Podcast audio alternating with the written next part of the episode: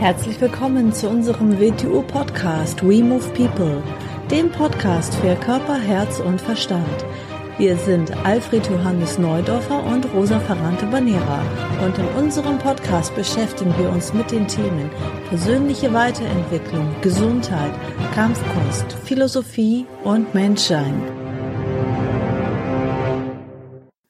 Herzlich willkommen zu einer neuen Folge vom We Move People Podcast. Hallo AJ. Hallo Rosa.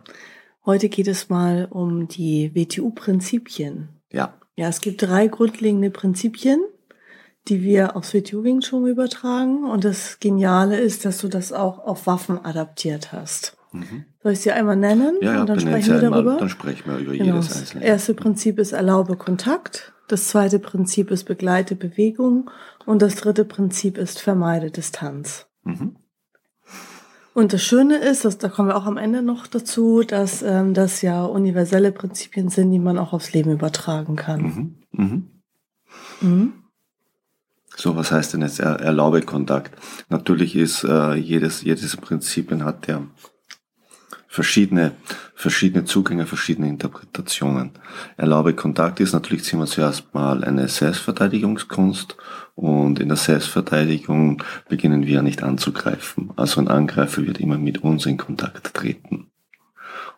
Ja, wir wollen es ja am liebsten nicht. Warum sollen wir das denn erlauben? Das ist so, wenn du es wenn du's nicht mehr verhindern kannst, dann ist es besser, es, es zu erlauben. Das ist so wie, wie wir haben äh, bei den Kindermottos dieses Monat Optimismus und, und, und Zuversicht ist besser zu sagen, ich kann es, ich mache es, mhm. als zu sagen, ups, wieso passiert mir das? Ich kann es nicht, das geht nicht. Mhm. Und es ist besser eine Situation, aus der man nicht mehr raus kann, dass man sich auf sie einlässt, dass man sie akzeptiert. Mhm. Und in der Weise mit ihr umgeht. Ich schaffe das. Mhm. Hinter, hinter jeder körperlichen Handlung sitzt ja unser, sitzt unser, unser Denken, unser, unser, unsere Grundeinstellung zum Halten, also wie man heute sagt, das Mindset. Mhm. Und, und selbst wenn du körperlich zu sehr viel in der Lage bist, wird es an deinem Mindset und dem Willen, der dahinter ist, scheitern, wenn das nicht übereinstimmt. Mhm. Wir müssen ja als ganzer Mensch handeln. Wir müssen in all unseren Bereichen, mit unserer Bewegung, mit unseren Emotionen und Gefühlen und mit unserem Denken, das alles muss eine Einheit ergeben. Dann wird eine Handlung richtig wirkungsvoll. Mhm. Und Kontakt zu erlauben, dass wir in einer Situation sind, denn erst wenn wir Kontakt kriegen, wissen wir auch hundertprozentig, was passiert. Man muss ja auch dazu sagen, die, die nicht so tief ja. im WTU Wing Chun drinne sind, äh, wir arbeiten ja sehr stark mit dem Tastsinn. Ja. Und der absolute Anfänger, der muss eigentlich schnellstmöglich reagieren oder aus der Situation rauskommen. Je fortgeschrittener man ist, je mehr man den Tastsinn geschult hat, das Sensi die Sensitivität des Körpers, ähm, desto länger kann er abwarten er streckt quasi seine Fühler nach außen, seine Arme und sein Bein zum Schutz und kriegt dann den Kontakt und erlaubt dann den Kontakt und reagiert quasi taktil. Taktil, genau. Und dann kommen wir ja dann später zum zweiten Prinzip, was da passiert, sobald wir Kontakt erzeugt haben. Mhm. Und natürlich geht's dann auch um diesen Moment der Kontaktaufnahme, mhm. weil der entscheidet ja bereits mhm. alles. Aber dieser Erlaubekontakt ist ja auch noch, ist ja auch noch viel wert. Natürlich machen wir es auch mit den Waffen. Wir arbeiten ja von Beginn weg mit Hilfsmitteln, wie du gesagt hast. Mhm. Also wir praktizieren das auch mit Waffen. Es funktioniert auch mit Waffen.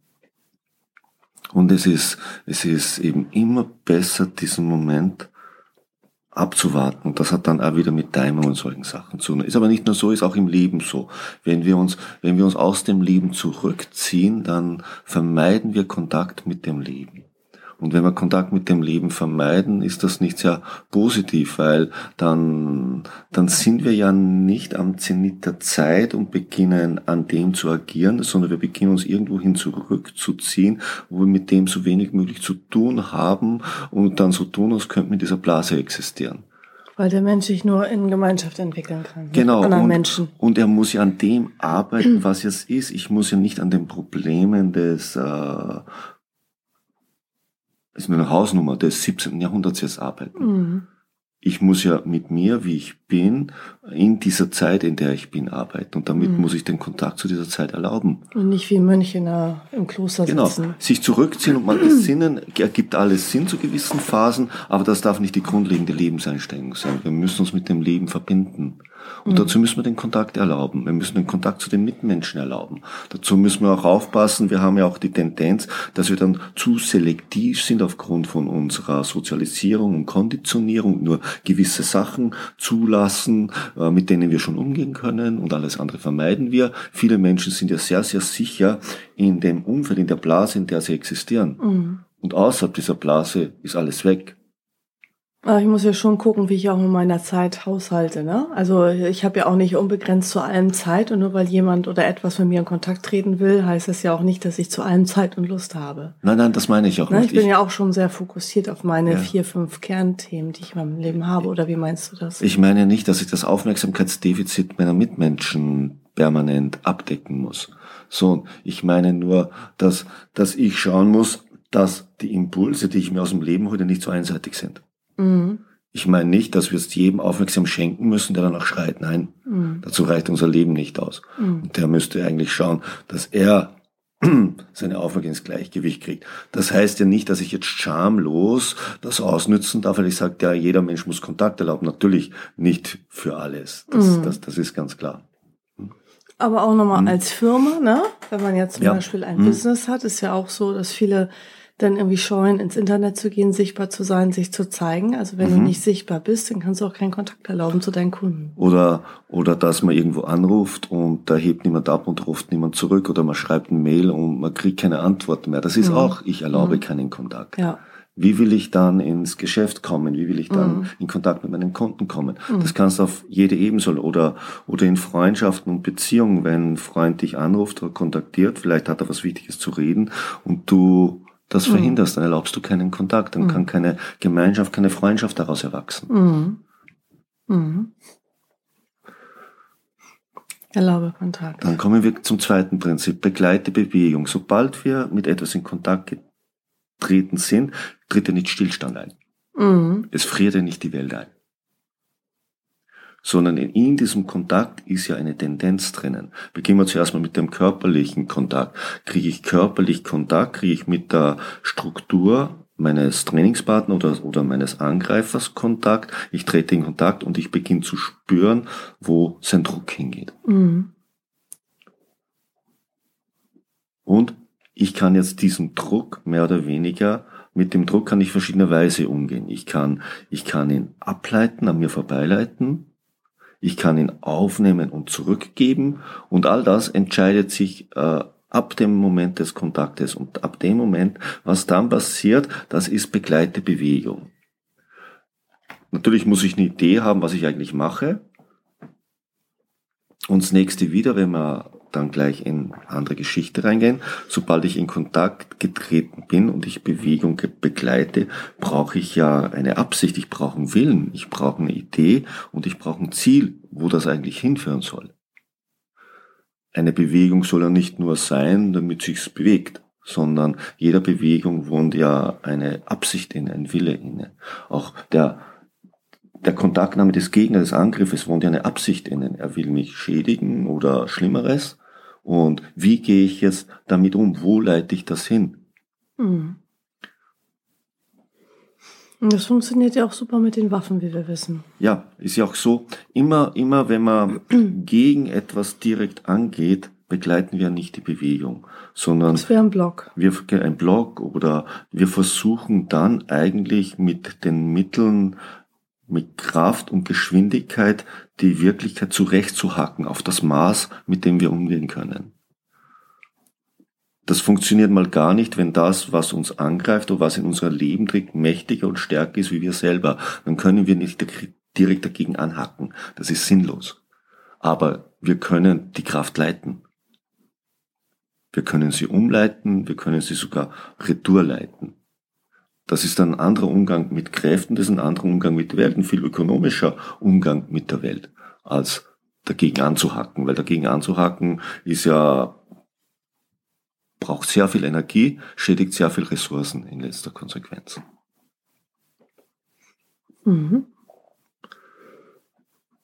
Begleite Bewegung, also auch im Leben. Im Leben. Auch im Leben. Begleite, begleite die Bewegung. Begleite die Bewegung. Du kannst, du, jeder Bewegung, fast jeder Bewegung oder jeder Bewegung, vielleicht sind wir dazu nicht in der Lage, wohnt ein Moment inne, in dem wir die, die Situation drehen können. Mhm. Aber dazu müssen wir sie bis zum richtigen Punkt begleiten. Mhm. Man kann nicht direkt dagegen angehen. Man kann auch, da kommen wir dann zum dritten Prinzip, nicht ins Leere mit dem irgendwo hinlaufen. Darum geht es nicht. Es gibt Punkte, da kann man sie kippen. Mhm. Das drückt ja auch dieses schöne Tai-Chi-Symbol, das Yin-Yang-Symbol aus. Ist ja drin in diesem Fisch, schwarz-weiß, der Punkt im anderen Teil symbolisiert das. Mhm. Du kannst nichts so ins Extrem erzeugen, dass nur noch schwarz ist und nur noch weiß ist. Mhm. Wenn du sowas erzeugen willst, kippt es ins Gegenteil. Mhm. Das ist wieder für jede Situation im Leben, ist für eine Situation der Auseinandersetzung, ist eine Situation im körperlichen, in der körperlichen Selbstverteidigung. Ja, wie soll man sich das vorstellen, wenn man jetzt mit einem Menschen einen Konflikt hat? Mhm. Man, man, ist im Streit mhm. und derjenige behauptet was oder sagt was und man selber will es nicht. Wie soll man das denn begleiten? Also zuerst mal, äh, es ist immer so, es ist immer, wo setzt, zuerst setzt du natürlich eine Grenze. Auch Körper, Kontakt ist ja nicht nur körperlicher Kontakt. Mhm. Sondern wenn einer was nicht will, dann sage ich, nein, will ich nicht. So, mhm. ich habe den Kontakt erlaubt, ich habe mit ihm interagiert. Mhm. Ich habe ihm gesagt, was Sache ist. Mhm. Wenn er weitergeht, begleite ich Bewegung. Das ist ja nicht nur darauf bezogen, wenn er uns berührt. Er berührt uns ja bereits, wenn er uns anschaut. Mhm. Ja, auch in der Selbstbehauptung. Ja. ja. Da geht es ja bereits los. Man muss es ja, natürlich. Aber wie begleitet man das dann, wenn der dann weitermacht? Ja. Du interagierst ja. weiter auf eine sinnvolle Art. Mhm. Auf eine sinnvolle Art, die auf ein Ziel gerichtet ist von deiner Seite. Du willst, dass er das beendet oder dass du aus der Situation rauskommst. Begleiten heißt, ich begleite sie auf ein Ziel hin. Wie weit der andere geht, kann ich ja so nicht entscheiden. Mhm. Deshalb sind da Eskalationsstufen drinnen. Wenn wir die Selbstverteidigung nennen, vom, vom nicht-körperlichen, vom Selbstbehauptungsteil hin in den Selbstverteidigungsteil, der je nach Angemessenheit irgendwo endet. Aber dort, wo er endet, habe ich die Situation gedreht.